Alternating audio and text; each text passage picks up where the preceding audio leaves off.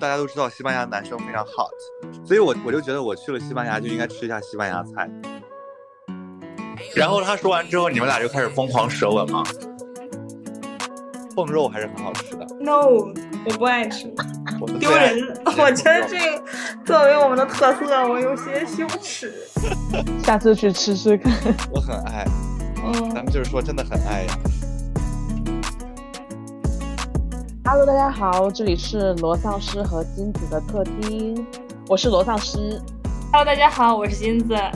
Hello，大家好，我是钉子。哈哈哈，自己自报家门。好嘞，好嘞。然后我最近不是刚从丽江回来嘛，所以想拉着金子和钉子一起聊聊，就是旅行的意义。此处应有陈绮贞。OK OK fine，那我们先一起聊一个破冰话题吧。首先想跟大家聊一下，你们喜不喜欢去旅游？旅游对你们来说意味着什么呢？我挺喜欢旅游的，但我觉得我对旅游又很挑。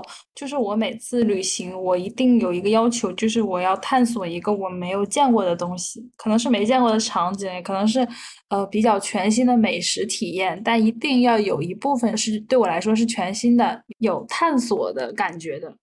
这样的旅行是我喜欢的旅行。嗯，金子呢？稍等啊，我先吃一口雪糕。哎，你可以一边吃雪糕一边聊。我我说吧，其实我也是个人非常热爱旅游的一个人，因为旅游本身可以带给我全新全。重新说啊，其实我我本人是非常喜欢旅游的，为什么呢？因为我从小生活在一个非常小的城市，而且生活的前十几年基本都没有离开过那个地方，所以再加上现在工作内容是非常无聊的，每天就是三点一线，所以我的日常生活是特别的无趣。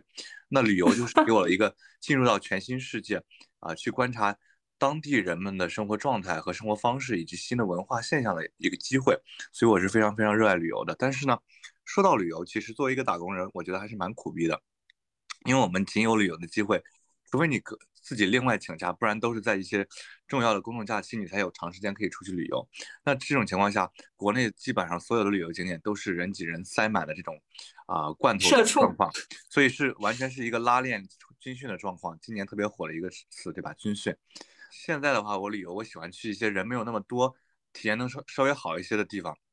那其实这种地方在国内已经非常非常少了，没有商业化、人又少的地方基本是没有的，所以我可能会更希望将来会有更多机会出国，去一些我没有去过的国家、大洲啊，去见见识一些新的东西啊，带过一些全新的体验。对，他好兴奋，刚刚钉子就是说话时候，我一直感觉到他在含着一口冰，就是他那个冰棍 烫嘴还没有对，还没有吞下去。对，我发现我们三个其实都是那种必须要去旅游的那种行者性格，但是你嗯像我有一些同事，他就不喜欢出差，也不喜欢旅游，他就喜欢宅在一个地方。然后我自己的话，其实还蛮喜欢旅游的，但是最近真的是搞得身心疲惫。主要原因是像钉子说的，就是在工作以后，感觉自己的可以控制的旅行时间就特别的少。你是见缝插针的旅行。对，就是他刚刚说那军训不就是所谓特种兵？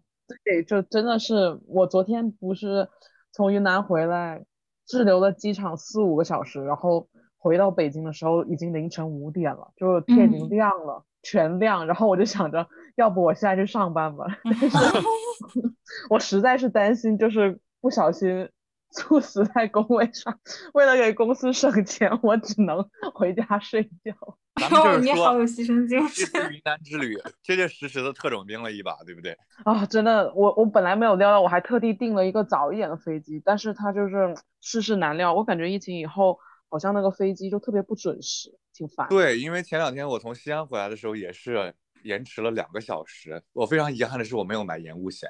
哎，那你在云南旅行的过程中也是这种特种兵的状态吗？还是只是回来的时候因为飞机延误才导致这样的？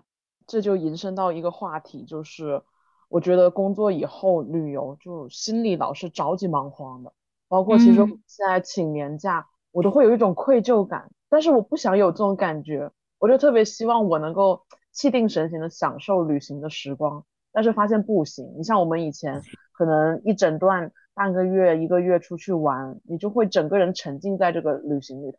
但是现在就是你偶尔那个手机就会老有信息，偶尔会拉你回来一把，就觉得心里特别放不开。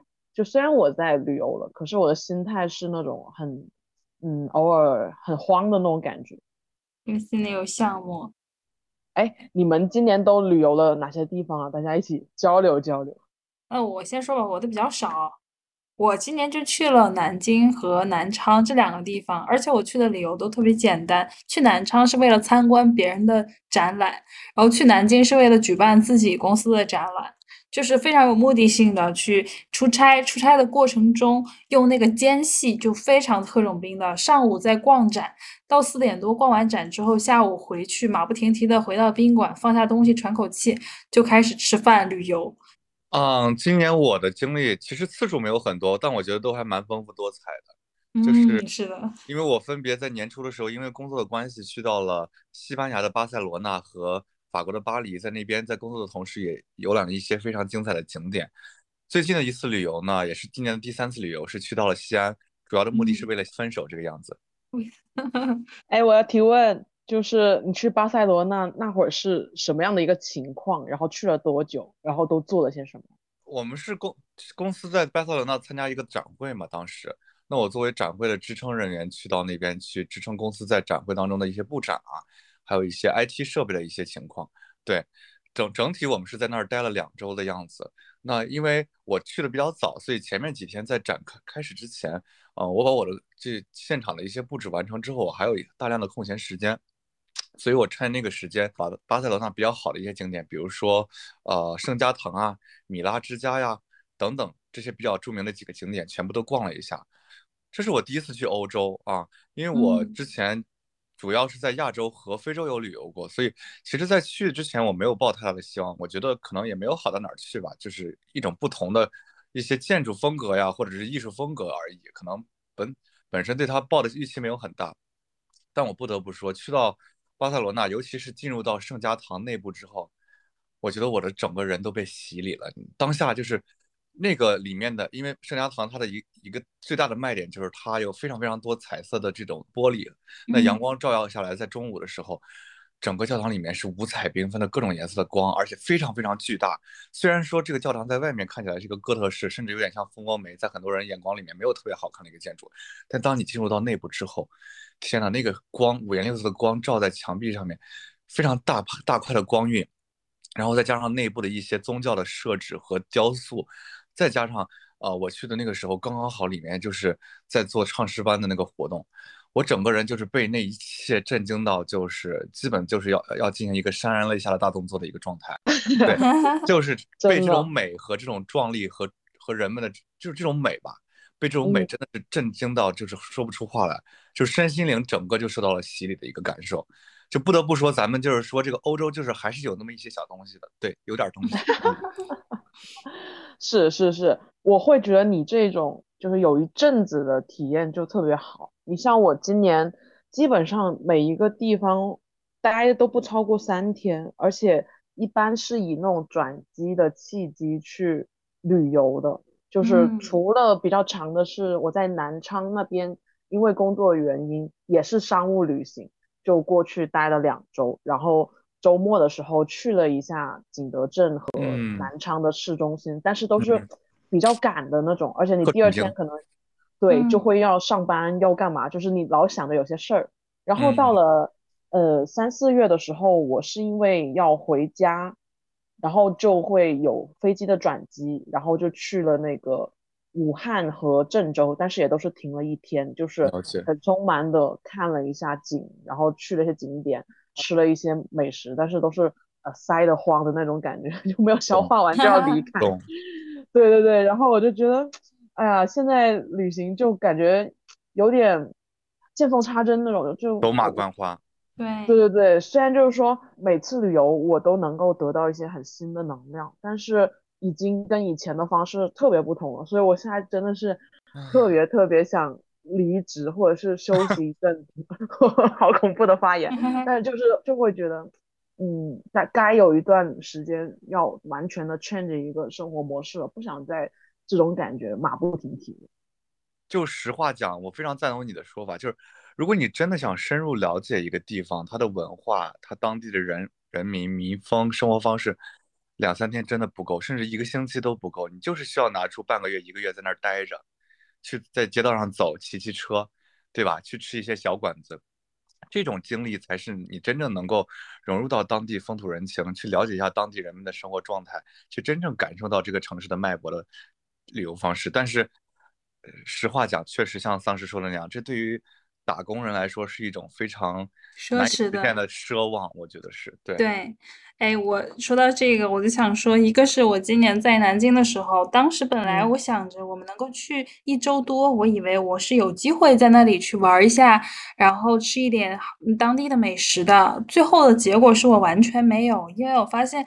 在那个地方的工作压力已经大到，就是我们回到宾馆之后就只想躺着。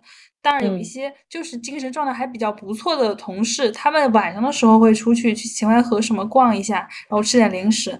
但我发现我就已经完全不行，就没有办法像特种兵那样去训练。然后你们刚刚说的那个，可以去一个新的地方，呃，待上能够，比如说一个月呀，或者更长的时间。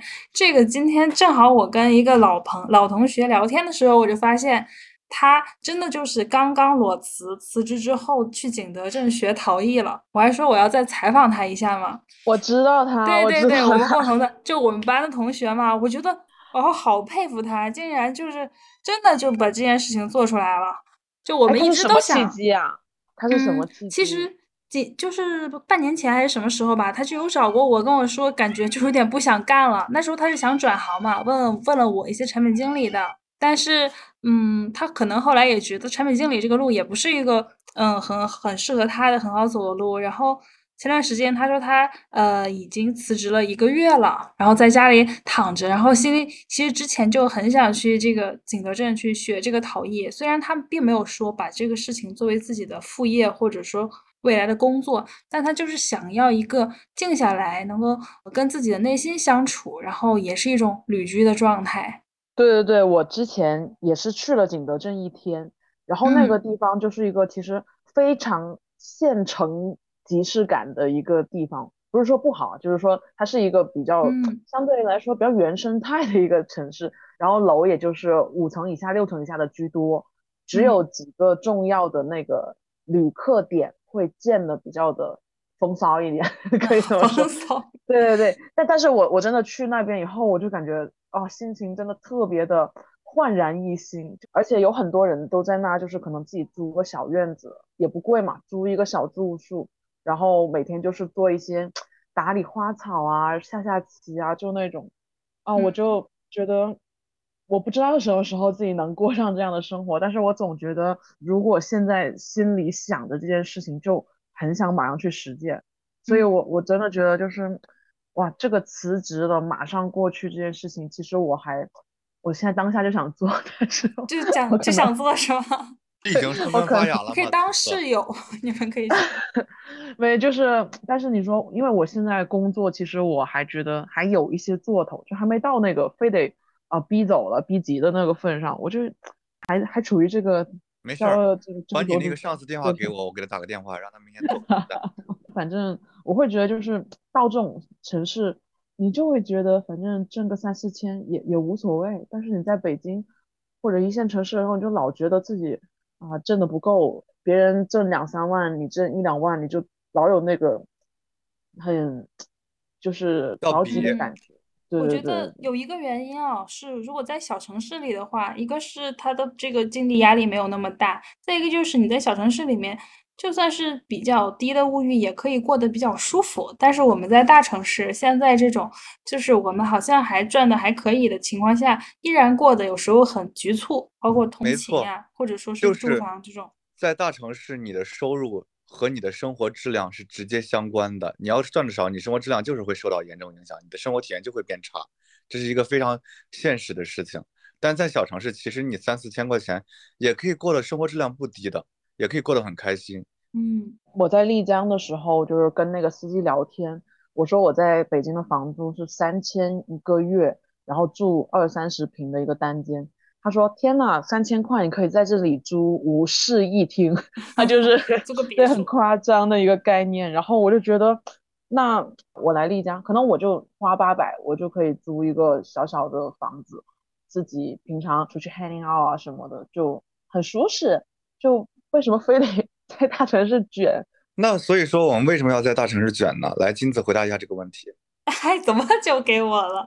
但是我觉得在大城市有，确实是有它的理由吧。一方面是大城市的这个工作的机会，的确是当下我的需能力模型和我的这个专业所引导过来走的感觉比较适合我的一个职位，嗯，比较适合我的一个工作环境。然后我会觉得，可能在大城市我有更多的工作的机会。没错但，是对，但是在小城市里，可能这种工作的机会更需要我自己去挖掘，还有建立人脉去 Yeah, for sure。开拓，大城市是各种各样稀奇古怪的工作好，像更轻松一点。其实会就是嗯找工作更轻松一点。游民在小城市还是大城市？我说在大城市找工作轻松，嗯，但小城市呢是生活更轻松。你的要求是找一个和你专业对口，并且能够发挥你特长，而且能够让你持续成长的这样一个工作的话，那毫无疑问，在大城市找工作是更容易的。因为大城市由于它有各种各样的公司、组织和机构，那么它的工种的类型、工作的机会是远远多于小城市的，所以你能找到真正是和你适配度很高的机会是远远高于小城市的。嗯，这是职业发展，那是毫无疑问的，对吧？所以，呃，一个大城市的公公司受雇和在一个小城市工作，相同的时间里面，你个人积累的这个人脉以及你的职业技能，包括你的眼界、你的呃相关的背景知识，整个都是无法相比较的。我觉得你同样三年的时间，你在大城市的职业成长和发展是远远快于你在小城市的积累的。你有了这个积累之后，可能你以后回到小城市，你也有更有底气去做自己想做的事情。但如果你一直在小城市，你的眼界会受限。呃，一开始就在小城市的话，你可能就一直做的这个岗位就一直做下去了。关于这个，我就是也是前两天的一个感受，就是好像大城市有一种长期工的感觉，然后小城市有一种临时工的感觉。怎么去解释？就是我在丽江那会儿，我就在想说，如果说我要到这个城市来，我要怎么养活自己？我就去那个古城里头看，我就看有的人在做生意，有的人在开民宿，有的人做服务员啊、有的人他就是做直播，还有一些就是唱歌啊、跳舞的。我这时候我就觉得说，如果说我有这个机会，我可以做五六种不同的体验，去去试试看我能挣什么钱。但是在大城市的时候，我经常会想着这份工作能不能支撑我一两年、两三年甚至更久的时间。我就觉得好像我看工作岗位的目光就发生了转变。我在那个民宿里头，那个老板就一边学抖音，一边说：“哎，我最近就是除了时间什么都没有。”就是 他意思就是说，他有时间学各种各样的东西，反正他也不缺这个人一起玩，也不缺钱，他就是有时间他就在那开始做一些新东西。我就觉得他那个感受也挺好的。我有一个服务员小弟弟，那天跟我要好评，我就问他你多大？他说我二零零六年生的。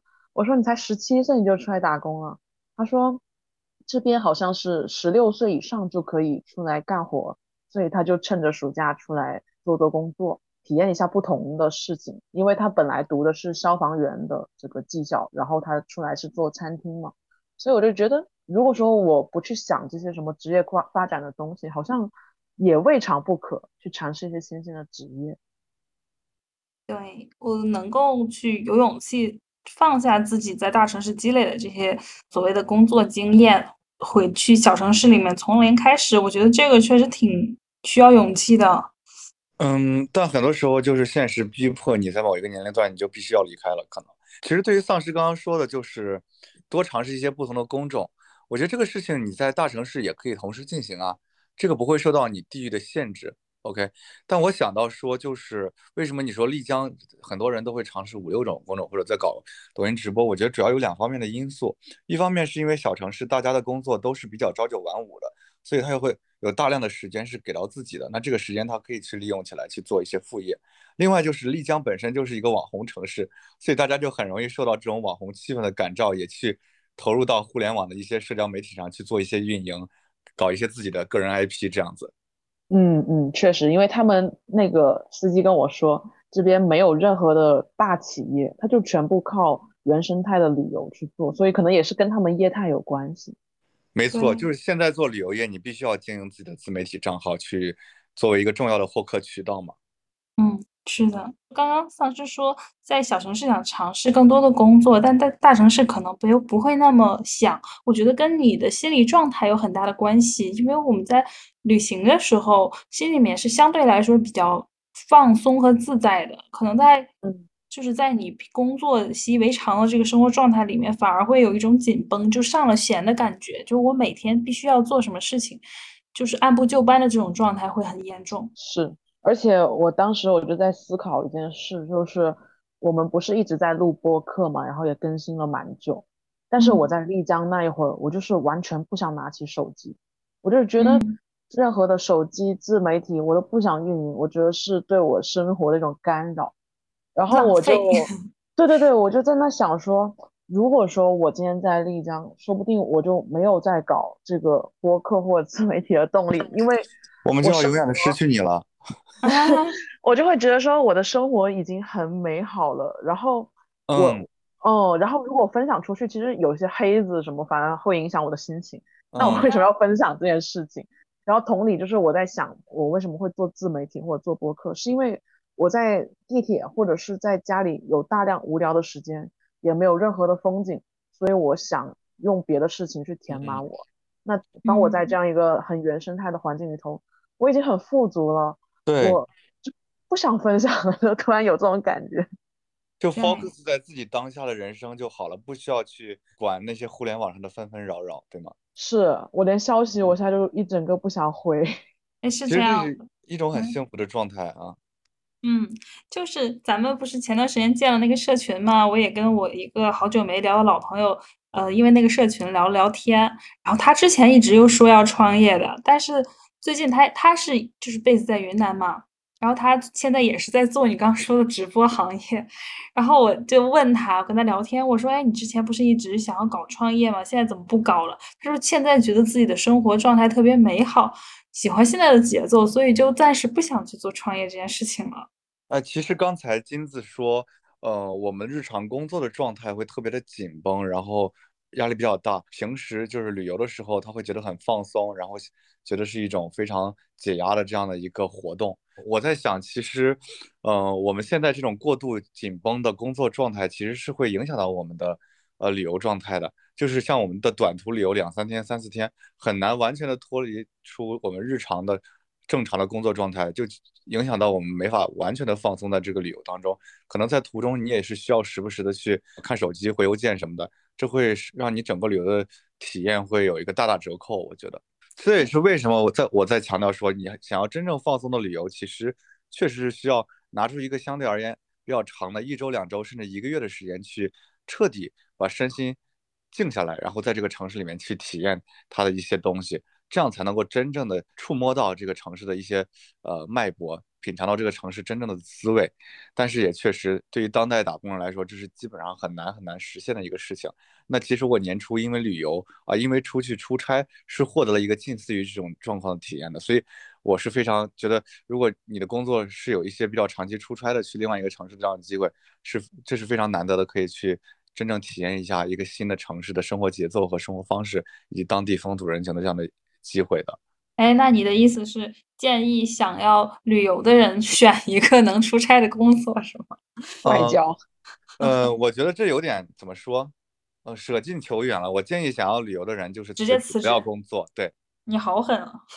或者说，因为你要你要嗯知道，想要达到这样一个目的，你要你要满足两个条件。第一个，找工作的话，第一个就是 OK，这个工作有频繁的长长途旅游的这种机会，同时出差的情况下，我的我在这个新的城市的工作节奏又不会太繁忙，这样你才能够达到真正去旅游或者是体验这个城市的状态。但是我我认为，在我的观念里面，好像有很非常非常多出差机会的这种工作，你在出差的当下都是忙得要死的，根本就没办法旅游。。哎，说到这个，好奇你们对于旅游会觉得自己一个人更自在，还是多个人会更加的舒服？这个我真的想说，我一直都说自己特别希望能够有一个机会一个人去旅游，而且是想要去比较远的地方。但是呢，实际上我从来都没有实现过。然后我就发现为什么没有实现，是因为我每次旅游都需要给自己找一些充足的理由。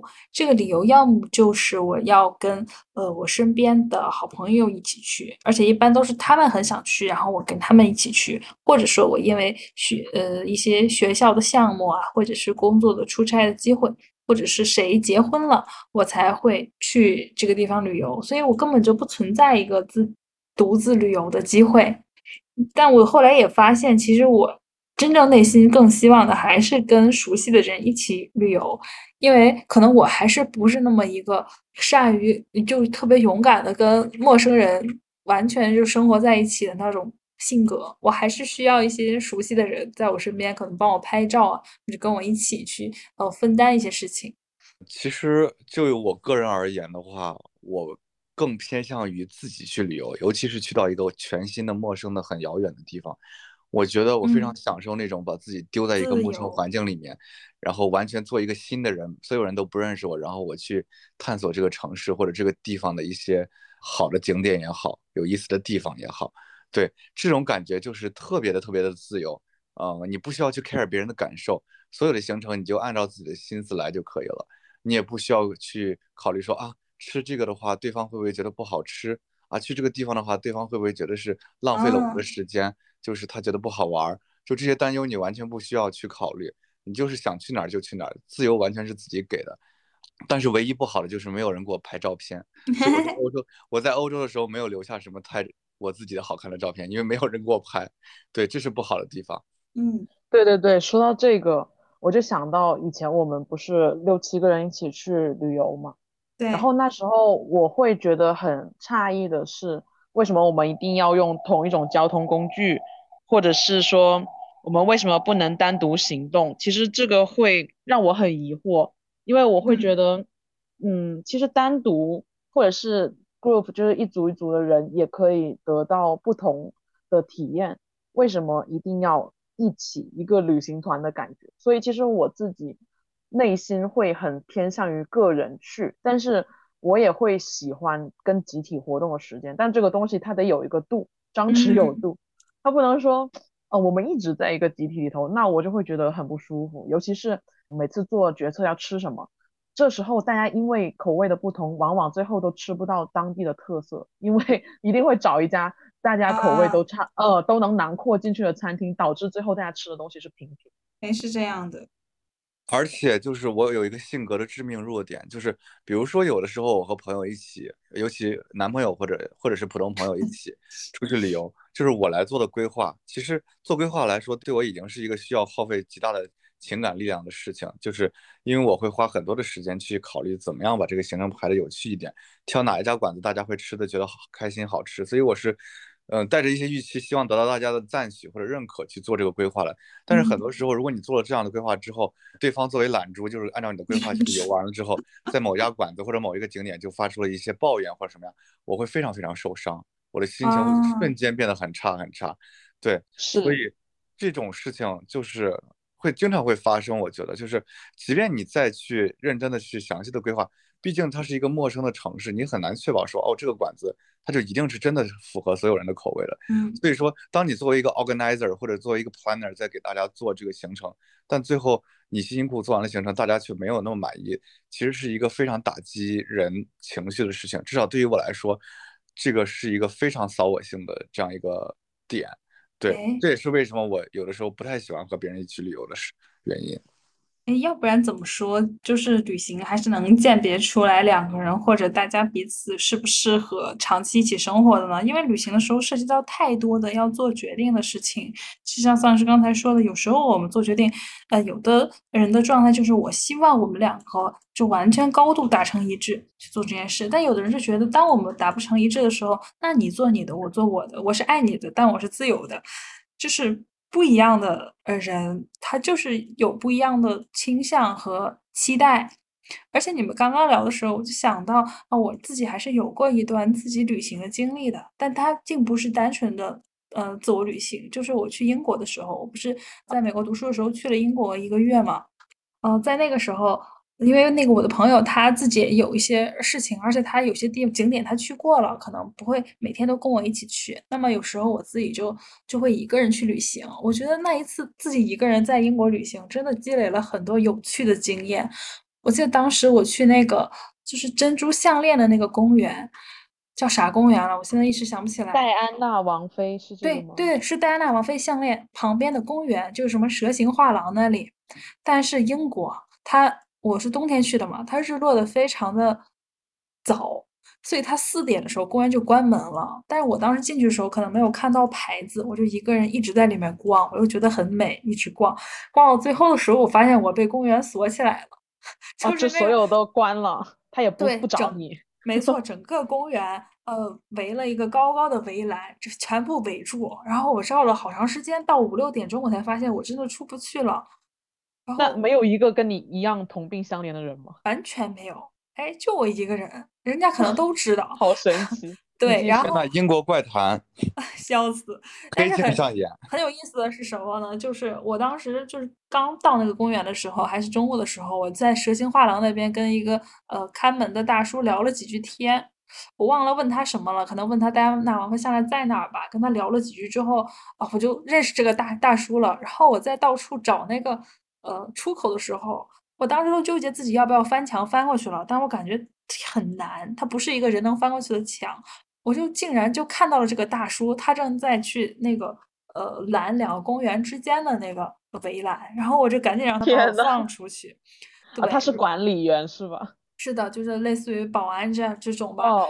这如果我当时没有遇到这个人的话，我那天晚上就要在公园睡觉了。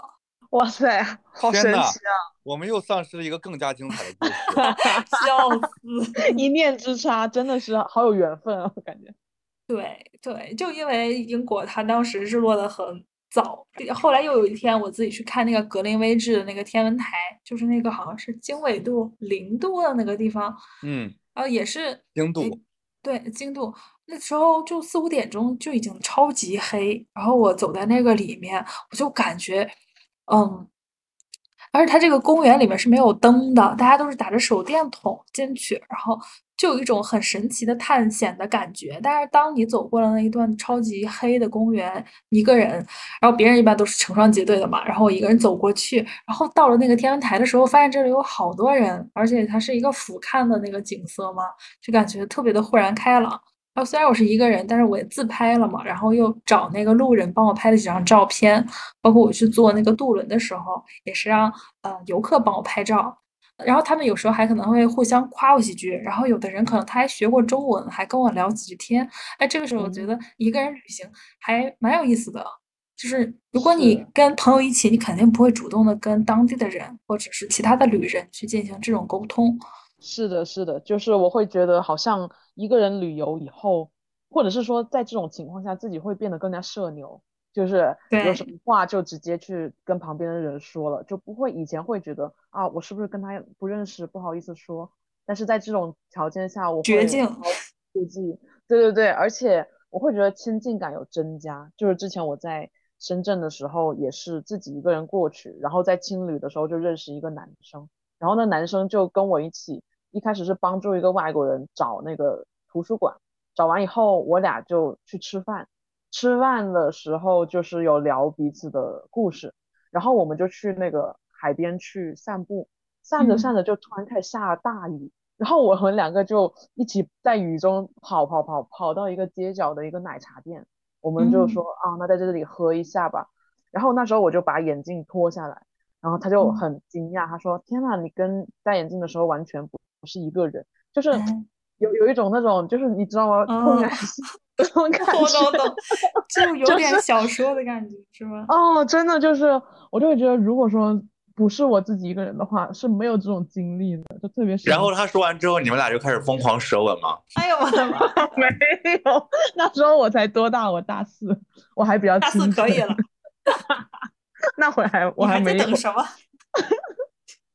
没有这根弦。但是确实就是说，很多所谓的浪漫故事，真的会在旅行的过程中就不经意的碰上。真的是，那现在你去丽江没有吗？你们怎么定义艳遇呢？或者是你们之前有遇到过这种相关的经验吗？确实没有，在英国都是迷路的经验。你们先说，我刷个牙去啊。哦，怎么还有见缝刷牙的人？真的是，钉子，你没有艳遇吗？我很好奇。他有，他有。我有，我一会儿说，我一会儿说。那你这样，我就很想听。快刷，快刷！妈了。对，那你有吗？我没有哎。你太宝贵。你哎，我我我是怎么想？哎。你这么一下子，我脑子里确实没有这样的经验，但是我总觉得我是一个能做出这种事情的人。对呀，你怎么还没开窍？这个东西它特别需要一个故事线去牵东西。如果说我是从软件上摇一个人，或者是我特地呃去认识一个陌生人，我就没有这种感觉。对，但是你说像那时候那种奶茶店那种感觉。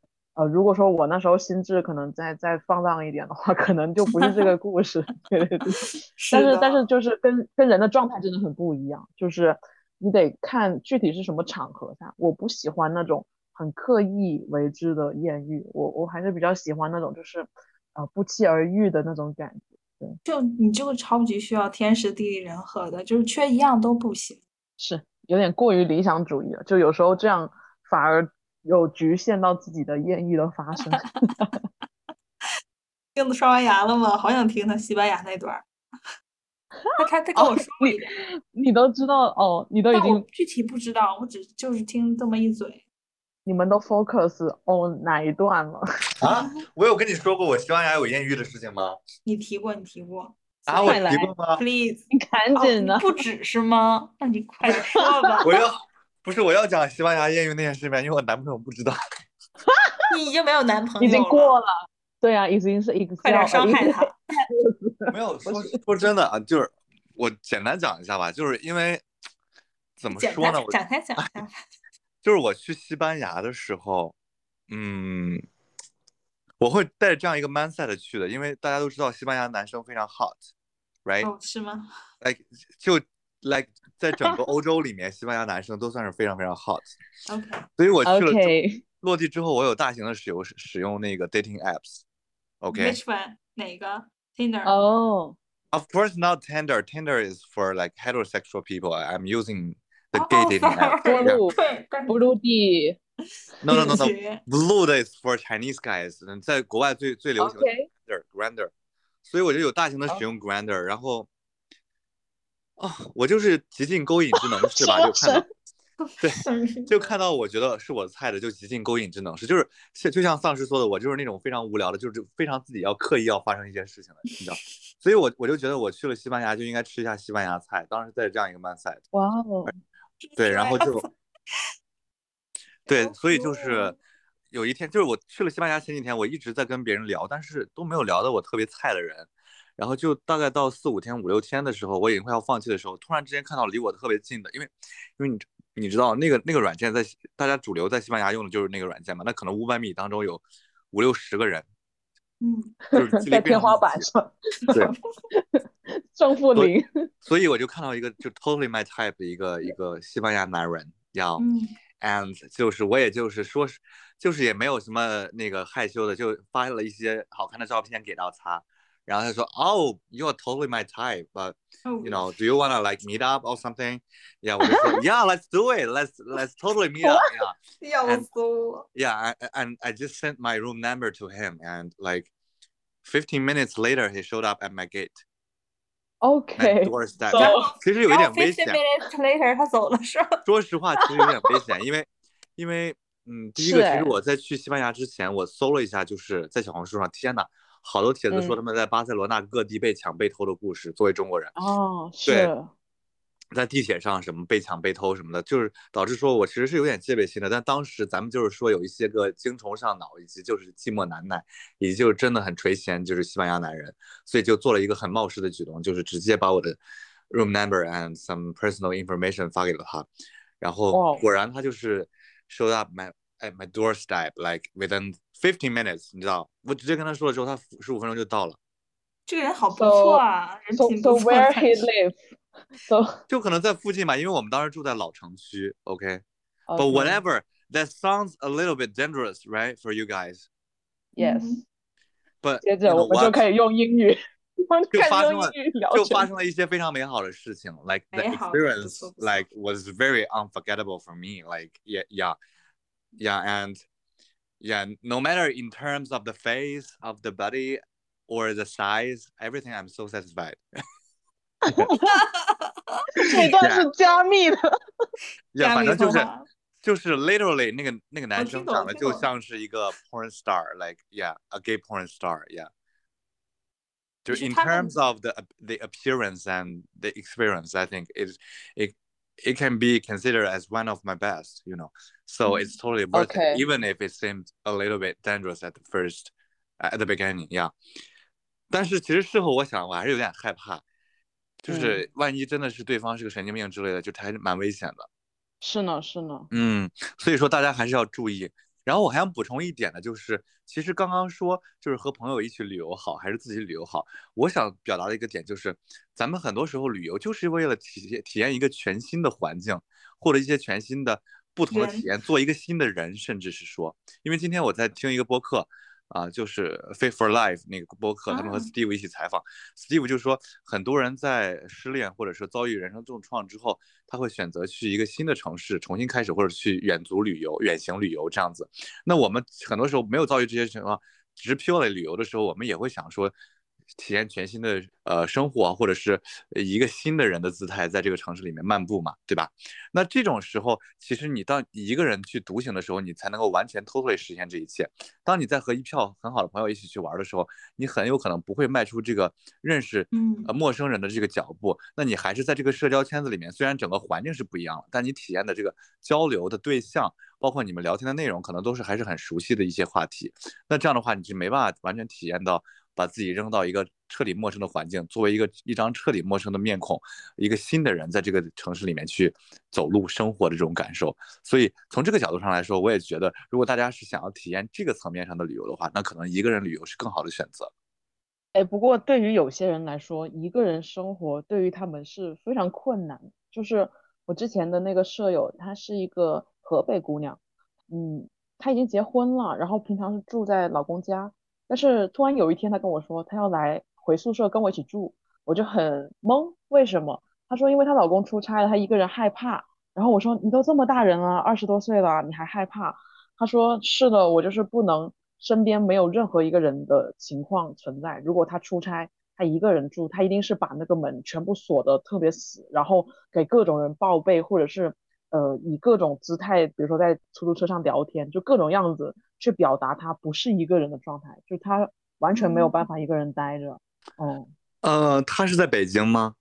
对，他是在北京，但是那我觉得有点夸张了，真的，for real。我就感觉好多好多人好像就有这样的一个情节，就是我没有办法一个人生活，我也没有办法，有一些 security issue 吧，对吗？他严重缺乏安全感。也有可能。但是我发现很多就是所谓之前我们在有一期聊，就说有结婚体质的女孩子，真的就有一点这种感觉，就是我没有办法一个人待着。嗯嗯，但是其实像你说，我没有办法一个人待着这件事情，其实它背后有非常非常多五花八门的原因。每一个人产生这种结果的原因是不一样的。有的人可能是惧怕孤独，有的人这样的人是需要陪伴的，所以他没办法一个人待着。但像你刚刚说的那个那个女生朋友的这种情况，她是有安全感的问题。我觉得她一个人待着可能会担心自己被杀掉，所以她需要和别人在一起。是的，对对，哎，但我觉得金子你会不会也有一点点这种哎，对心理？你问我这个问题，我觉得挺有意思的，因为我，嗯，我在长期跟别人待着的时候，我是会习惯这种状态，而且我会，嗯，肯定会产生依赖的。但是如果你把我扔到一个没有，嗯，熟人的环境里，我依然还是可以，呃，比较快的适应的。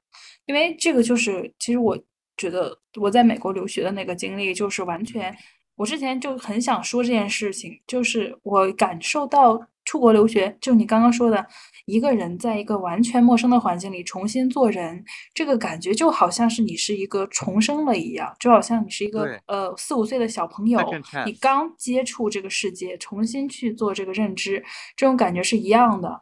因为之前他们就说，为什么一个小朋友他认知里的一天好像很长，看蚂蚁搬家就可以看很久，但可能嗯对于一个成年人来说，我看他一会儿我就已经耐不住了。是因为很多事情，就是我已经产生了比较明确的认知，或者产生了一些习惯性的东西，我的大脑就不太会处理这个事情。就好像我进入一个空间，我进入我的家，我闭着眼都能走到那个屋子。但是如果我进到一个新的家，我需要探索，需要去了解这个空间。在这个过程中，我的大脑其实是高度的敏感的、兴奋的。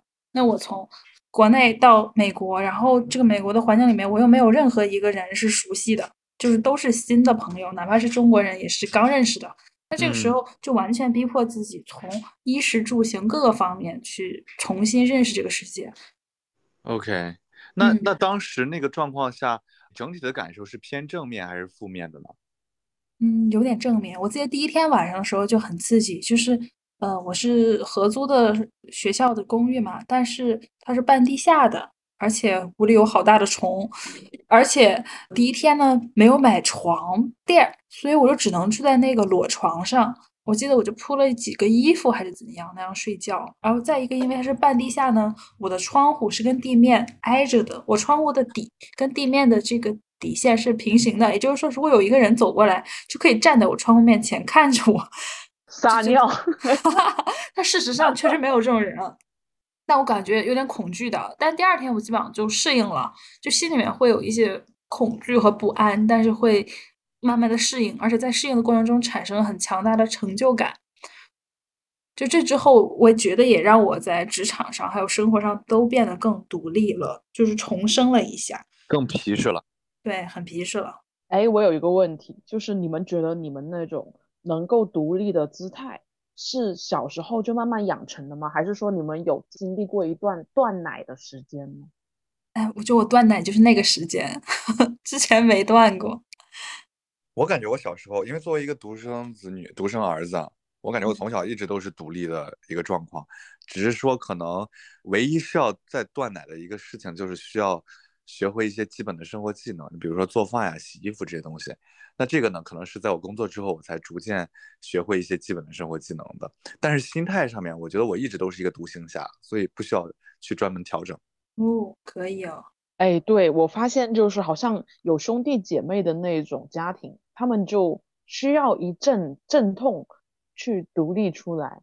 但是像我们这种独生子女家庭，我就感觉很正常，就是从小好像都觉得自己会更加的优先级更高，所以。当有时候我遇到一些就是非独生子女家庭的人的时候，他们说要去 share，要去呃谦让这种这种概念，就在我的脑子里是后天形成的。就是我的断奶反而是我从一个独立的人逐渐融入到一个集体里头，好像是一个反向断奶的感觉。嗯，这个应该跟我们父母和我们相处的关系嗯更大。毕竟我也是独生子女嘛，但是我确实觉得自己之前就是独立能力很差。你们会觉得陪伴这个东西是是必需品吗？或者是你们如果长时间没有人跟你们交流的话，你会怎么应对这样的情况？我会需要去，我会出去找吧。就我不能太不太能接受，就长时间没有人跟我沟通，我会觉得自己好像嗯浑浑噩噩了一样。你们呢？钉子。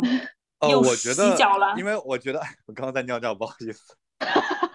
你好，很丰富。我我个人觉得，就是陪伴是有非常非常多种的，对吗？嗯。呃，身体的陪伴是一种陪伴，物理的陪伴是一种陪伴，嗯，然后精神的陪伴是一种陪伴，表达上的陪伴也是一种陪伴。我觉得对我来说，可能最重要的是沟通和表达的陪伴，就是你这个人可以。嗯，和我是远距离的，但是我们要时时刻刻的保持一个啊，也不用时时刻刻，就是定期的保持一个沟通的、表达的这样一个状态。其实这个事情对我来说是非常非常重要的。嗯，你可以让我一个人呃生活在一个沙漠里面，但是我每天必须要和别人说话，和别人交流，这样我也能活下去。哎，正好你们两个也都是独居的状态，而我几乎没有独居的体验过。嗯，我觉得也说明了这个问题。就算当我有独居机会的时候，可能还会去找别人跟我一起生活。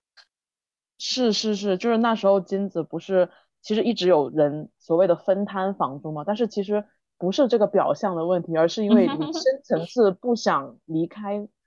人的环境，对对对对对对对。然后当时我就特别不能理解，因为我觉得如果说别人跟我睡同一张床，我可能一晚上我都闭不上眼睛，我就只有自己睡觉的时候会特别安心。但你知道我是哦，他就得听人的动静。对对，我一个人睡觉会失眠，我一个人睡觉睡不着。但是如果旁边有人，就是嗯，无论哦是呃朋友啊，呃还是不过我妈在我旁边的时候，我会玩手机。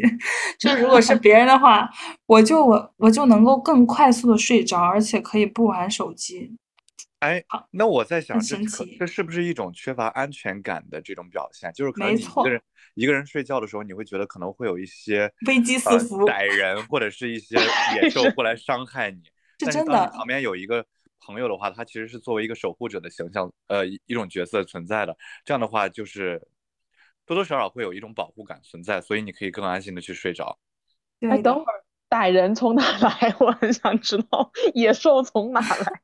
就已经 know 这个这个世界很危险了，对吗？对，就哎，那我我要问你哦，如果人家打呼，你你能睡得着吗？睡不着。哎，我身边的朋友这么多人，然后没有打呼的，都是我打。那你好幸运啊！我感觉我身边的朋友每个人都打呼。因为你身边同朋友都是男的吧，呃女生你肯定也不知道，但女生因为打呼的少。不是，我妈也哦打呼，还蛮响的。我我也打一点，我还担心会干扰到别人睡觉，所以我会特别紧张。就是哪怕两个女孩子一起，呃，就是闺蜜般的睡觉，我都会担心我先睡着以后会伤害到她的 睡眠，所以我也会整个人绷紧绷的。对对，然后听到别人打呼，我也完全睡不了，就是就是有一种我就是不能跟别人睡一点的感觉。所以所以你刚刚说回到那个话题，我为什么没有去找一个艳遇？因为我觉得处理睡觉这件事情好麻烦。哎，可是艳遇不是不睡觉的吗？艳遇不是呢艳遇就是打完炮就走了。哦，这样啊，我们一般都会一起睡一觉，哎，是吗？那这样你就没办法。OK，那以后你可以采取这种不睡觉的方式，就可以避免打呼的尴尬了。我跟你说，以前以前我我在跟一个所所谓就是呃 one night 的那一种人，就是我说，因为那时候我家里有两张床，我就说你去另一张床睡，我不想跟你睡一起。他说你这算是什么？我们两个已经这样了，你还不跟我睡觉？哎，好说回到就是打呼这个问题上来，就打呼会影响睡觉这个问题上来，其实，呃，有一些人就是，尤其在学生时代，很多人在旅游的时候，他会住青旅，就是那种像啊学生宿舍一样的，对，大通就那铺我种都睡过。就那种时候，就你就会很难免的会遇到可能隔壁床或者上下床就会有打呼的情况，对吧？我不知道你们有没有相关的这种经验，但是可能随着我们现在工作经济条件变好一些，可能现在大家旅游就会住一些稍微好一些的酒店，至少可能不会再出现青旅这种状况了，对不对？你们可以聊一下你们自己相关的一些嗯体验。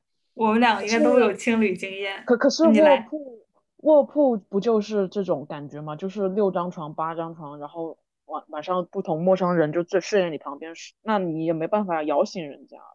对，我就特别不喜欢坐卧铺，因为我竟然要跟就是陌生的人在这么狭小的空间里面一起睡觉，而且这个空间里有人吃饭，有人打呼，还有小孩闹。而且是陌生的男人有，对，哎，但是我在读书的时候，就大学的时候，我我们去一起去青海那边，呃，去西藏那边旅行的时候，为了省钱，我每次都是住青旅。青旅就是，我记得第一晚我们住的就是那种大通铺，那一个屋就像一个大客厅一样，可能睡了有十几个人，但是我完全没有觉得自己有睡不着的时候。我觉得是不是因为年纪小，那个时候好像不怎么失眠，还而且在一个旅行很累，可能我睡得比别人早。哎，你们有没有去过那种大澡堂子？就是晚上可能大家一起睡在那个不同的沙发上面，这时候我就完全睡不着，就是旁边此起彼伏的那个鼾声，然后各种人不同的睡姿，我就没有办法睡一点。但是有的人就能很舒服，我不我从来没睡过那一种，我还挺想尝试的。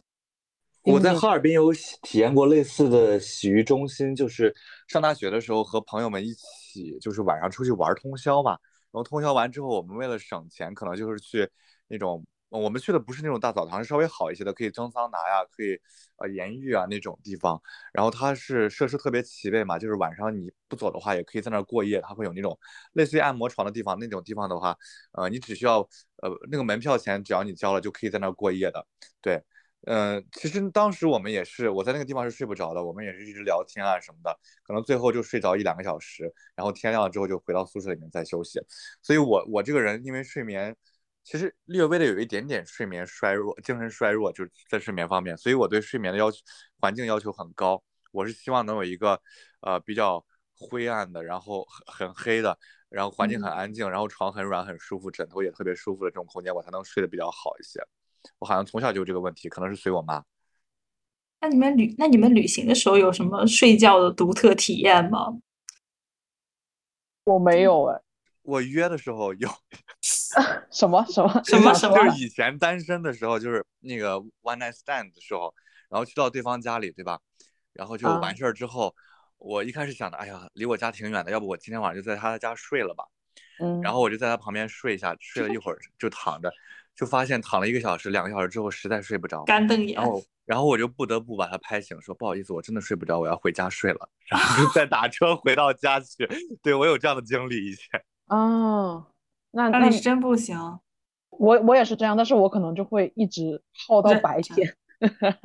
就其实我在想啊哈，就是那个那个环境里面，可能我还真不是因为他家里不安静或者床不舒服而睡不着，就是因为我睡在一个陌生人旁边，我就是睡不着。因为太陌生了吧，可能对，所以就是哦，怪不得大家就是完奶之后要走，就是因为觉得太奇怪了，是吧？但是我跟金子，如果说我们两个人一起睡睡，我也是睡不好的，我是睡不好的，哦，就是我会觉得好像会打扰到你，就哪怕我翻身或者是起夜都会打扰到，所以我会很紧张，就睡不着。你们不会吗？我是多睡几次就好了。刚开始 睡的时候，可能大家都要适应一下彼此，后面好像就还行。你旅行的时候有没有就是你们都住什么样的酒店呢？就是会有什么倾向性？你说到这个，就是我觉得我们可以一起分享一下自己的旅行习惯。像我的话，我可能会呃，就是提前一阵子就先把旅馆要看好，然后这个嗯。旅馆尽可能的是那种一米八的大床，我就一定要订这一种，因为我觉得如果是一米二以下的，我会特别局促。以前的话，我会好好的做攻略，我可能两三天我要去哪里，但是现在就是可能我临走之前在等飞机或者是坐高铁的时候查一下攻略，呃，大概有一个方向，或者是问一下朋友，然后他当地人可以推荐几家店，可能我到了我就会很有效率的过去，但是我就觉得好像没有以前的那种期待感，或者是说那种呃在做攻略的时候你会看好多很深的东西，现在就感觉没有那么深度的感受了。然后出去玩的话，我也以前因为我们都是学园林景观的嘛，可能就会去嗯看公园，去看一些设计。然后现在我不会了，然后啊我偶尔会去看一些景点，因为我觉得其实景点成为景点也是有它的原因的，不管是人文的还是生态的，所以我反而会想去一些景点去了解一下这个在地最有意思的东西，它到底是怎么呈现出来的。这个是我的旅行习惯，你们呢？嗯，哎，对我来说，我之前的时候有段时间，就是咱们去泰国那段时间，我特别喜欢住 Airbnb，呃，尤其是那种 loft 呀，呃，就是住在那种呃完全就不是酒店的，然后比较有当地特色的那种住宅里面，因为我会觉得那样大家好像一个大家庭一样，可以一起玩嘛。但是后来我慢慢的开始不想住 Airbnb 了，是因为我们在嗯，好像在纽约的时候，我我们三个女生跟我跟另外两个女生一起住了一个很小的 Airbnb，那个公寓吧，就是特别的奇怪，它很小的一个屋子，但是摆满了各种各样宗教的这个呃雕塑，包括他在床前面镜子还放了一个镜子，镜子上面又放了十字架，十字架旁边可能又放了一些佛像还是啥，好恐怖，是什么 好多人？好多还人是对，好看。对，然后那个屋里的床是大红色的，然后厕所里面贴的梵高的那个星月夜，然后我要走了，你然后们说明关键是厕所里面的镜子，耶，那那么小一个厕所，可能有六七个镜子，你射我，我射你，整个人就是一个大，就是大迷惑。然后拍 MV 现场，真的是还好是随时走进异空间。对，我还有我们三个女生，然后因为屋里空间很小，嗯，就没有那么局促的感觉。他俩住在那个卧室上，我呢，我住在那个顶上，就是他在厕所旁边，呃，抬了一个那个二层的一个床，然后我就在那上面睡。我记得我还睡过敏了，之后我就有点不想睡 Airbnb 了，感觉有点嗯开盲盒的感觉。对，就是可能会有一道一些惊喜，但是下限也是真的很低。Airbnb 不知道那个房主在干嘛。之前我是一个对住宿要求比较高的人，我也不知道是出于装逼的心态还是怎么样，可能我会订一些偏五星级的那种好。就是高高级酒店，但是现在这两年，就是随着自己认清了自己的收入水平，接受了现实之后，我会偏向于订一些比较经济的酒店。就是早期我也会订 Airbnb，但是现在由于，呃，Airbnb 在国内已经停止服务了嘛，而且在可能携程或者去哪儿这些上面的这个民宿的服务，我感觉不是那么健全，好像也没有特别靠谱，所以现在我整体会订一些偏中低端的酒店。这样子，然后最近我我自己比较喜欢的一个品牌是雅朵，因为它的房间整体的格局是比较 OK 的，然后卫生条件我住的几家都还好，都还不错，以及他们的早餐的质量也不错，然后价格相对而言是比较适中的，尤其相对于同价位的一些，比如说什么如家精选呀之类的，对，所以最近我出行一般都会订雅朵。嗯，钉子不愧是商务人士，就是我还在想说中低端有多低，然后一说雅朵，那那也对啊，也也不也不便宜的呢。也还好，因为这次我去西安，像我去西安的话，嗯，三天在雅朵，两个人含早餐，也才一共花了八百多一点。啊，那还可以了，这个物价不。贵不贵？呃，但是我定的稍微偏一点啊，我定的那个位置在西安的高新区。如果说你要想订那个。呃，钟楼附近的那可能要一千多块钱，嗯，但是因为我考虑到它这个包含早餐，而且坐地铁的话也就二十分钟就可以到市中心，所以舍近求远就选择了这个。主要还是咱们就是一个价格敏感的感觉。对，看来你是不爱住民宿，也不爱住这青旅的那种，是不是也没有体验过？实话讲，青旅我是从来没有住过，但是早期我是住过 Airbnb 的。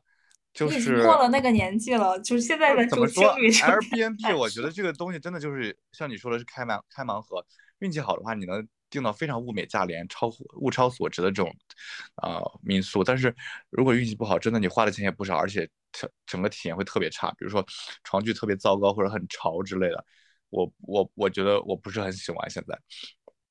哎，但刚你说酒店早餐这一点真的是我好喜欢，出去玩的时候吃酒店的早餐。为什么？为什么不都是馒头、包子，然后玉米？No，嗯，不，我开始喜欢吃酒店的早餐，就是咱们去那个欧洲实习的时候，他每天早上那些什么黄油果酱面包，我特别爱吃那个黄油，是吗？放到那个面包里面夹上，对，而且是自助早餐嘛，就你可以吃的很丰盛，这个是你自己平时打工的时候是没有办法体验到的。就感觉不要钱一样，就很快乐。我特别，我反而不喜欢酒店的早餐，哪怕他送给我，我都不想要。除非说是那种很高端的酒店的早餐，因为我会觉得好像大家都差不多，就是有一个餐标的感觉。那如果说非得说有一个吃早餐的机会，我宁愿去串巷子去吃些当地的特色，但是我不太愿意去酒店里头吃呃标准化的早餐。这是我的哦。嗯，这点我们不一样。钉子呢，我我个人也比较喜欢吃那种至少你水准之上的那种酒店自助早餐吧，因为我感觉好像我印象当中，我的呃人生当中第一次有自助餐这个概念，就是在酒店里面吃早餐。如果说你在一个酒店待很多天的话，那我第一天的话一定要把大部分东西都稍微尝一尝，看哪个最好吃，然后就心里面有有一个概念，说后面几天要主要吃哪几个东西。其实大部分提供自助自助早餐的酒店，就是你价格不要太低的啊，那个早餐质量一般都不会太差。像这次我们在那个西安雅朵吃的也很不错，雅朵应该给我们打钱了这一期节目。哎，真的是，哎，你们吃了什么让你们对酒店早餐 这么喜欢？因为我感觉，在这都是那些冷冻冷冻的产品吗？呃，首先第一个就是这种自自助的酒店早餐，一般都会供应大量的。种类的水果，我特我个人特别喜欢在早上的时候吃很多水果。我第一个我喜欢吃水果，第二个会让我觉得我是一个特别健康的人，给我一种这样的优越感。就是这种感觉。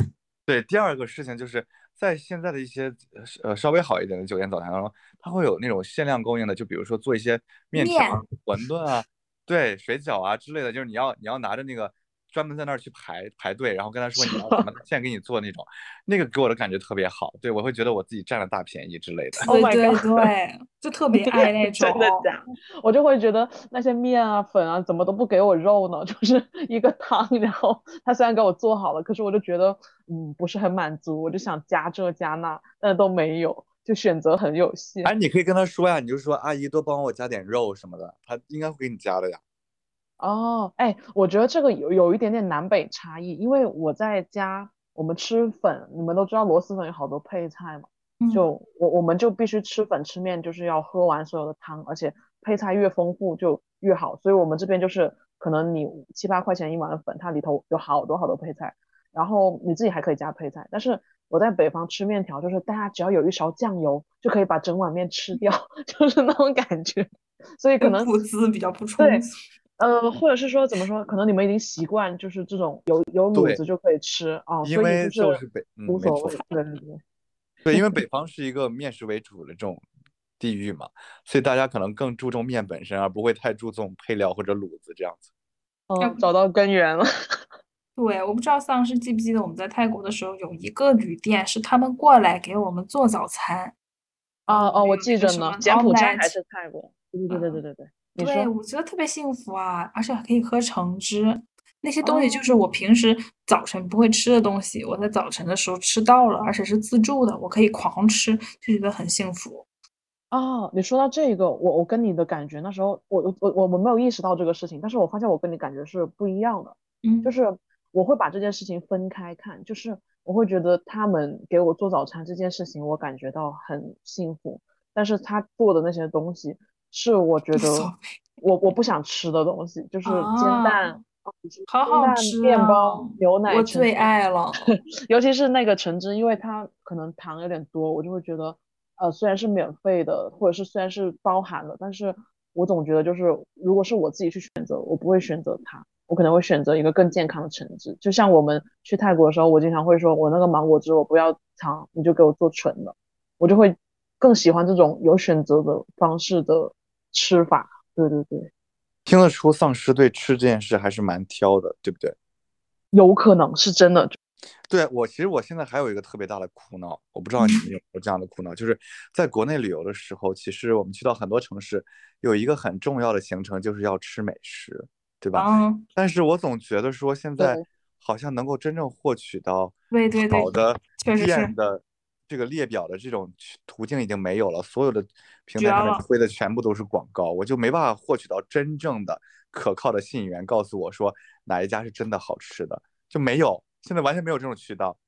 我好嗯恨嗯，是因为我我们之前去贵州的时候，就是他那个大众点评上分都不高，就两三分的都有，二点九分、全是网红店。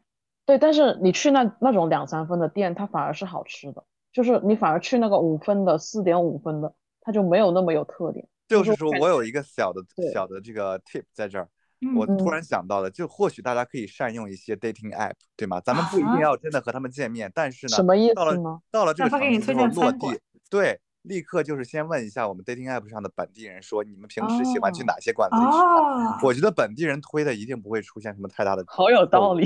太有道理了。就是把自己的这个 dating app 上的一些呃 advantage 转化成我们的这个美食的这个 options，right？OK，就是以后用探探来找美食，然后用英语流利说来 来找伴侣。是，哎，你记得上次我去南昌之前的时候，我就跑到跑，我去听播客，然后去找美。嗯食，然后我发现真的找到了，就播客啊里面提到的一些吃的，因为他们是本地人在聊美食嘛，然后我就把里面那些记了笔记，然后我去那个到到了那里之后，拿着这个美团啊、大众点评什么去搜，搜到之后，后来我们去吃了一家，然后发现真的很不错，而且那一家什么？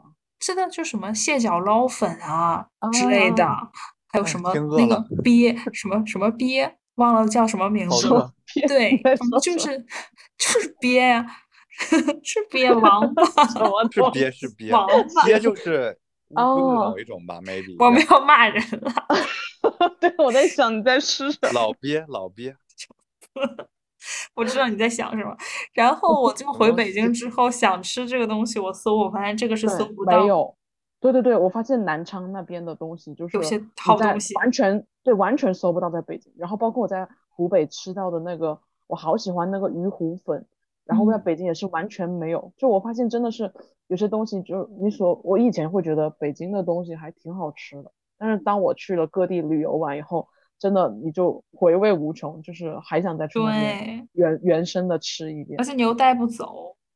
哦，就是得当场，就是把它放你桌子前面，你才能吃的很好。是的，哎，从这个角度上来说，深圳真的很难吃，因为都是一些连锁品牌，是吗？要不就是湖南菜，就是你每天吃湘 菜也会吃腻，你知道？吗潮汕牛肉锅呢？潮汕牛锅偶尔吃一下也可以，但是整体来说吃是一个寡淡的东西。对，就是嗯西安还蛮好吃的，哎，哦，哎，我我西安男人也很好吃。嗯，不用了。开始 Q 这个东西。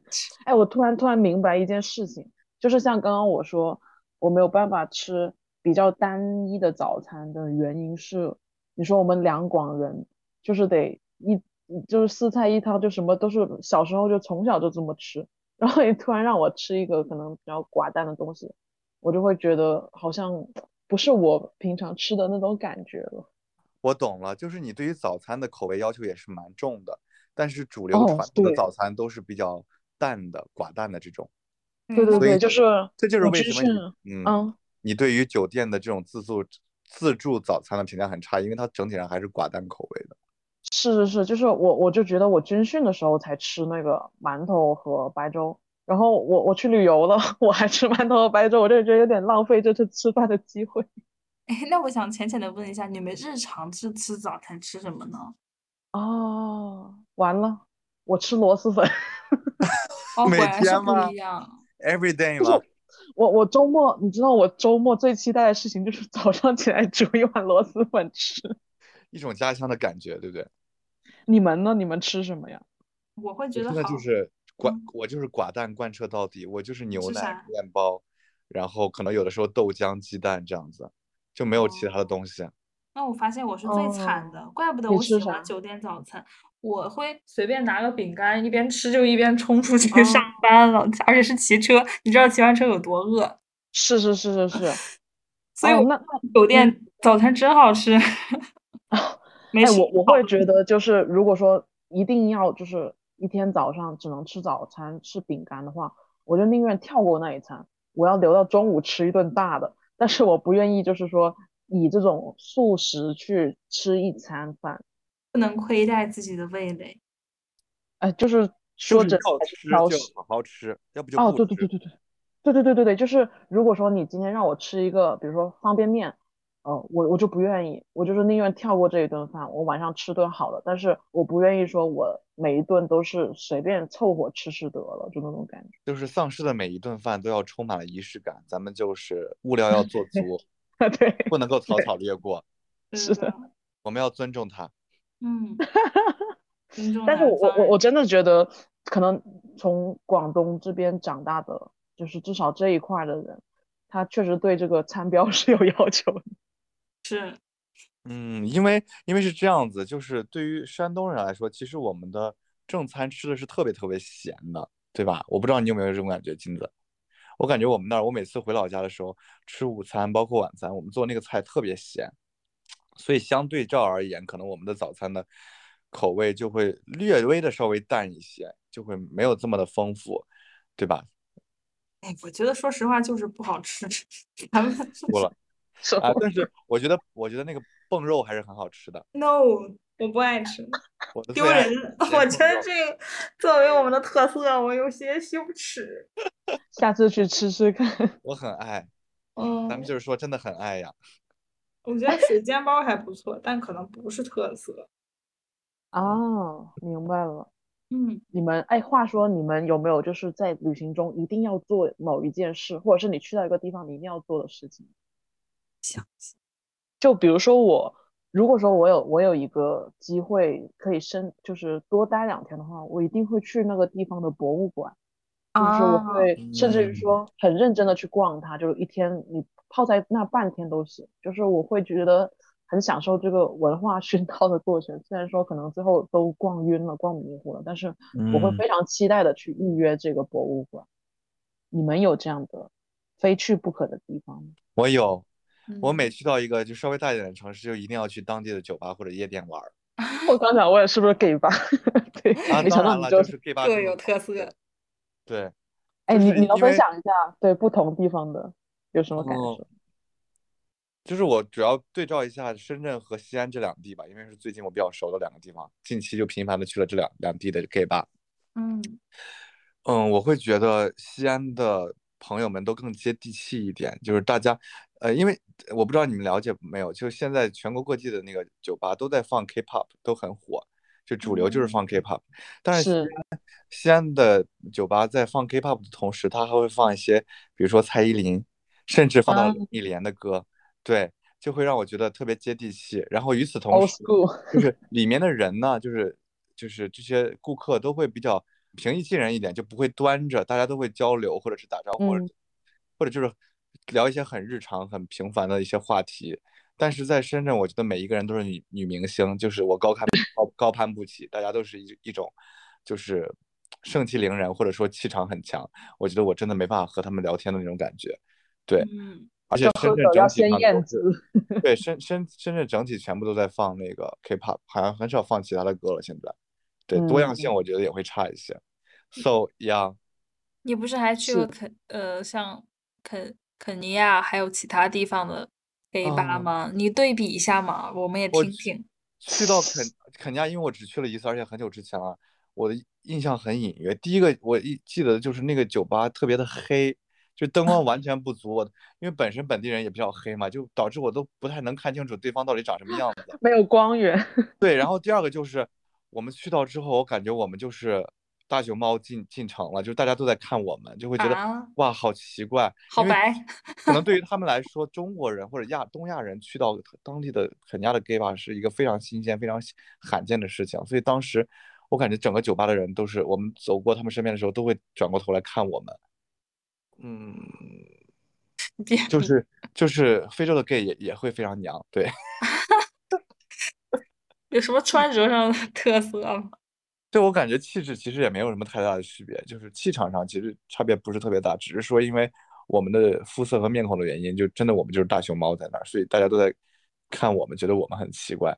然后整嗯体我的体感就是，嗯，大家也都是在那儿聊天，嗯，气氛也蛮好的，对，嗯，其他方面好像没什么特别的，嗯，对，哦，哎，我去过的酒吧其实比较少，但是之前在柬埔寨的时候，跟丧尸他们一起去的那个柬埔寨的酒吧，我觉得很有特色。哎，他会把那些佛像放在那个里面作为装饰。哦，我都忘了，你你还有什么其他的感受吗？我们可以对齐一下。那一个是那个，我觉得特别漂亮，特别有异域风情；再一个是你不记得当时你还发了朋友圈吗？就是那个呃六十多岁的美国老爷爷跟我们一起跳舞。嗯，是的，是的，对就是我会觉得多元化，很多元化，就是不仅仅是音乐嗯的，还有人的，就任何还有一点就是年龄，嗯对，对，就关于这个多元化的事情，我也想说，就是好像深圳的 gay bar 里面，你只能看到那些年轻的小弟弟，就长得比较好看的，就可能三十哦岁以下或者三十岁左右的这种。但是在西安的时候，你会看到各式各样的人类，就是别老嗯的也有，然后呃长得没那么好看的也有，然后嗯打扮的非常一般，就好像下班就来了，也没怎么换衣服的也有。对，而且嗯再说那个是肯尼亚的酒吧，我说的不是 gay 吧，就是肯尼亚普通的酒吧。给我一个印象特别深刻的就是，当地非常火的一家酒吧，我们也常去的是，它直接就是一个是好像没有顶棚的，然后条件非常简陋，就好像在土地上面一样，就是把一块呃室外的地方围了起来，建了一个墙，然后搭了一个二层，就弄了一个比较简陋的舞台，就摆了几个椅子，就成为了一个酒吧。这个和国内这种非常精装修的，然后很大舞池的那种酒吧是完全不一样的。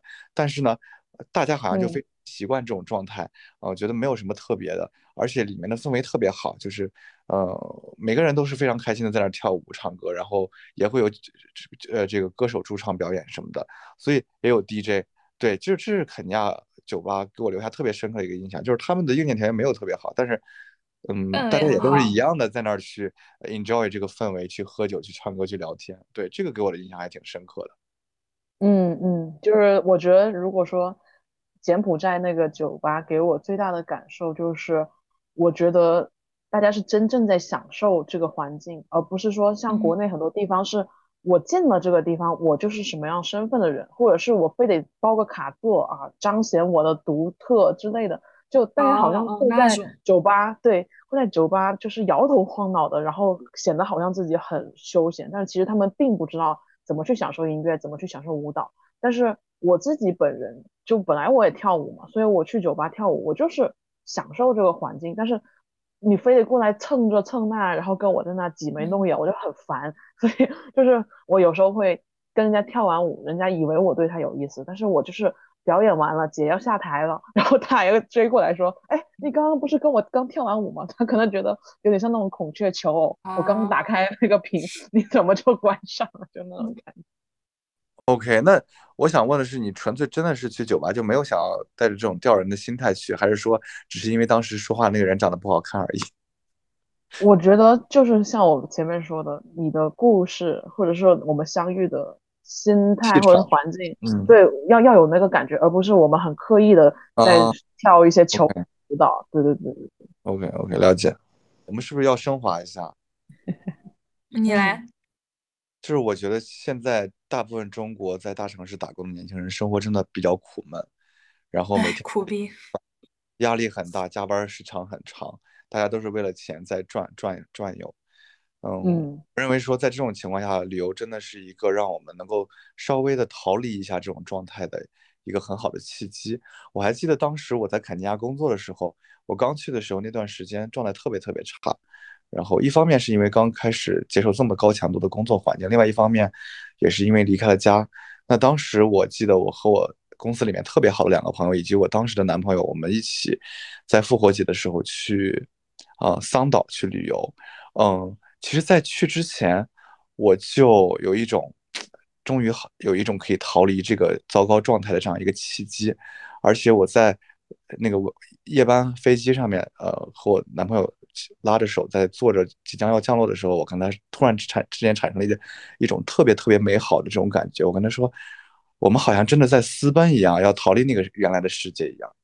对，当时那个感觉真的给我特别特别，呃，一种感动也好，或者是印象非常深刻的那种感触，就是远离了你原来不那么喜欢或者已经厌倦的一种生活状态，进入到一个新的地方去体验一种新的。呃，生活状态也好，一种新的情绪也好，我觉得这是特别珍贵和宝贵的经历和体验。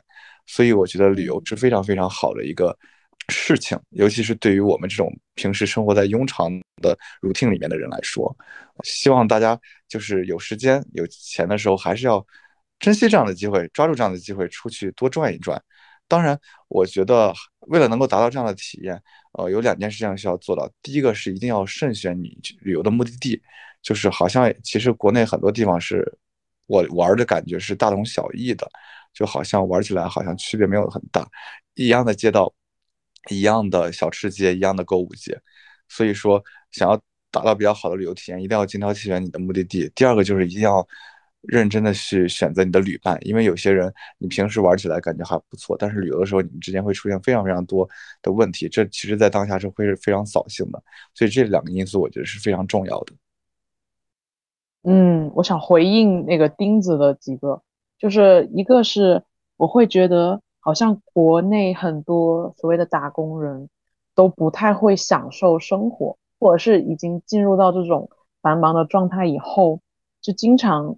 忽略了身边很多很有意思的事情，然后刚刚钉子描绘了好多画面，我会觉得其实旅游对于我们这种有一点浪漫主义 色彩或者是理想化的人来说，真的是一种疗愈，因为你会有一种想象力，就是加在这个旅游的事情上面，让这个东西变得更加的丰富有趣。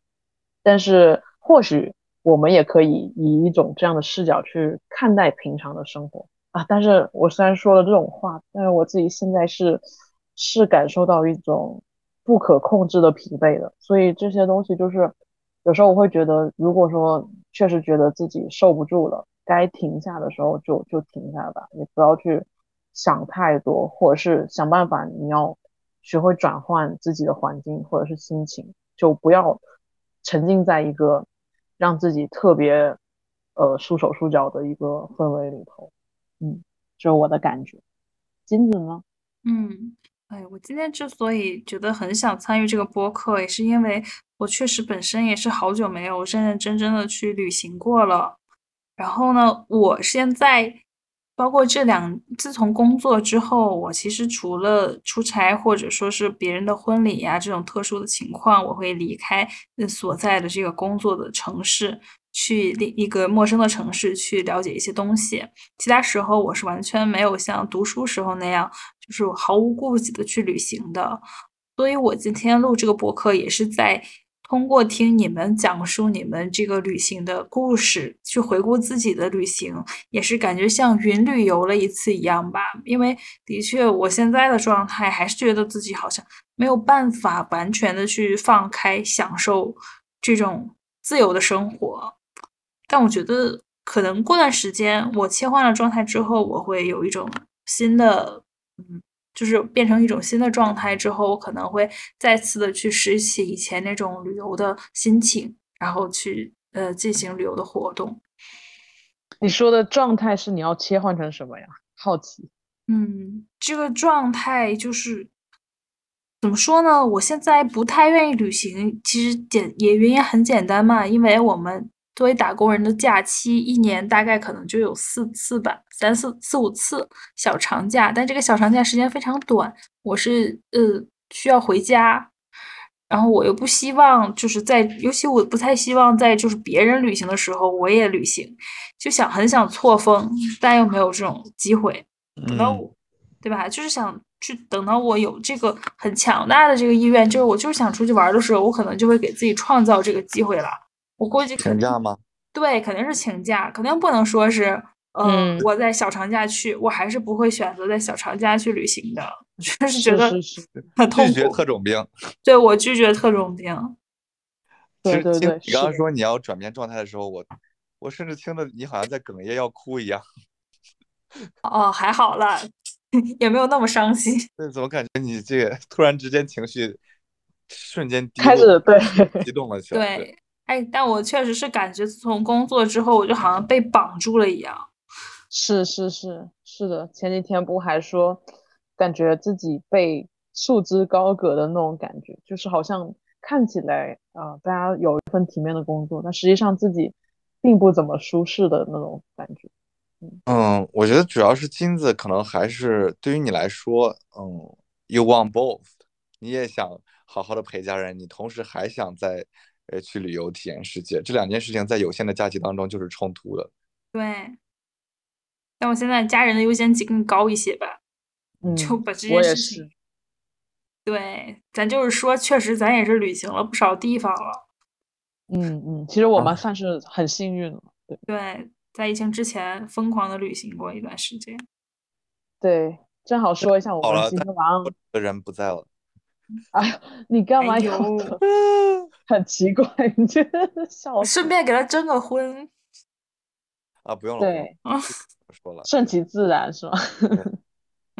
老娘不缺男人。嗯，好，没问题。多多体验几种不同的滋味再说。你说不同的男人吗？我我我不知道，我不知道。这一期车速其实很快。妈妈，你听的时候淡定一点，就很很正常了，没什么，年轻人都这样。怎么还有这种放狠话环节？阿姨不认识我，反正 认识你，她可了解你了。从初中我就天天跟她 讲。完了完了完了，这扒皮节目。没关系。嗯，没关系。对对。回不去的演州，回不回不去的家乡。还在自爆。不要把那个剪出来啊！不要把。一定要剪出来。剪剪剪。哎，那正好，其实我们现在聊的也挺晚的了。我们其实十点半一直聊到现在，已经第二天晚上了，所以差不多时间我们也该说再见了。嗯的，祝大家在日常应对烦人工作的同时，也能够保有追求诗和远方的那颗心。哇哦，哇哦，好升华哦，我都说不出任何的话。对。就是生活可能非常烦恼，但是我觉得再坚持一下，一切都会变好的。嗯，好的呢。那金子别哭了。那我们今天就结束在这里吧。嗯，祝大家晚安哦。晚安，晚安，晚安，拜拜，拜拜，拜拜。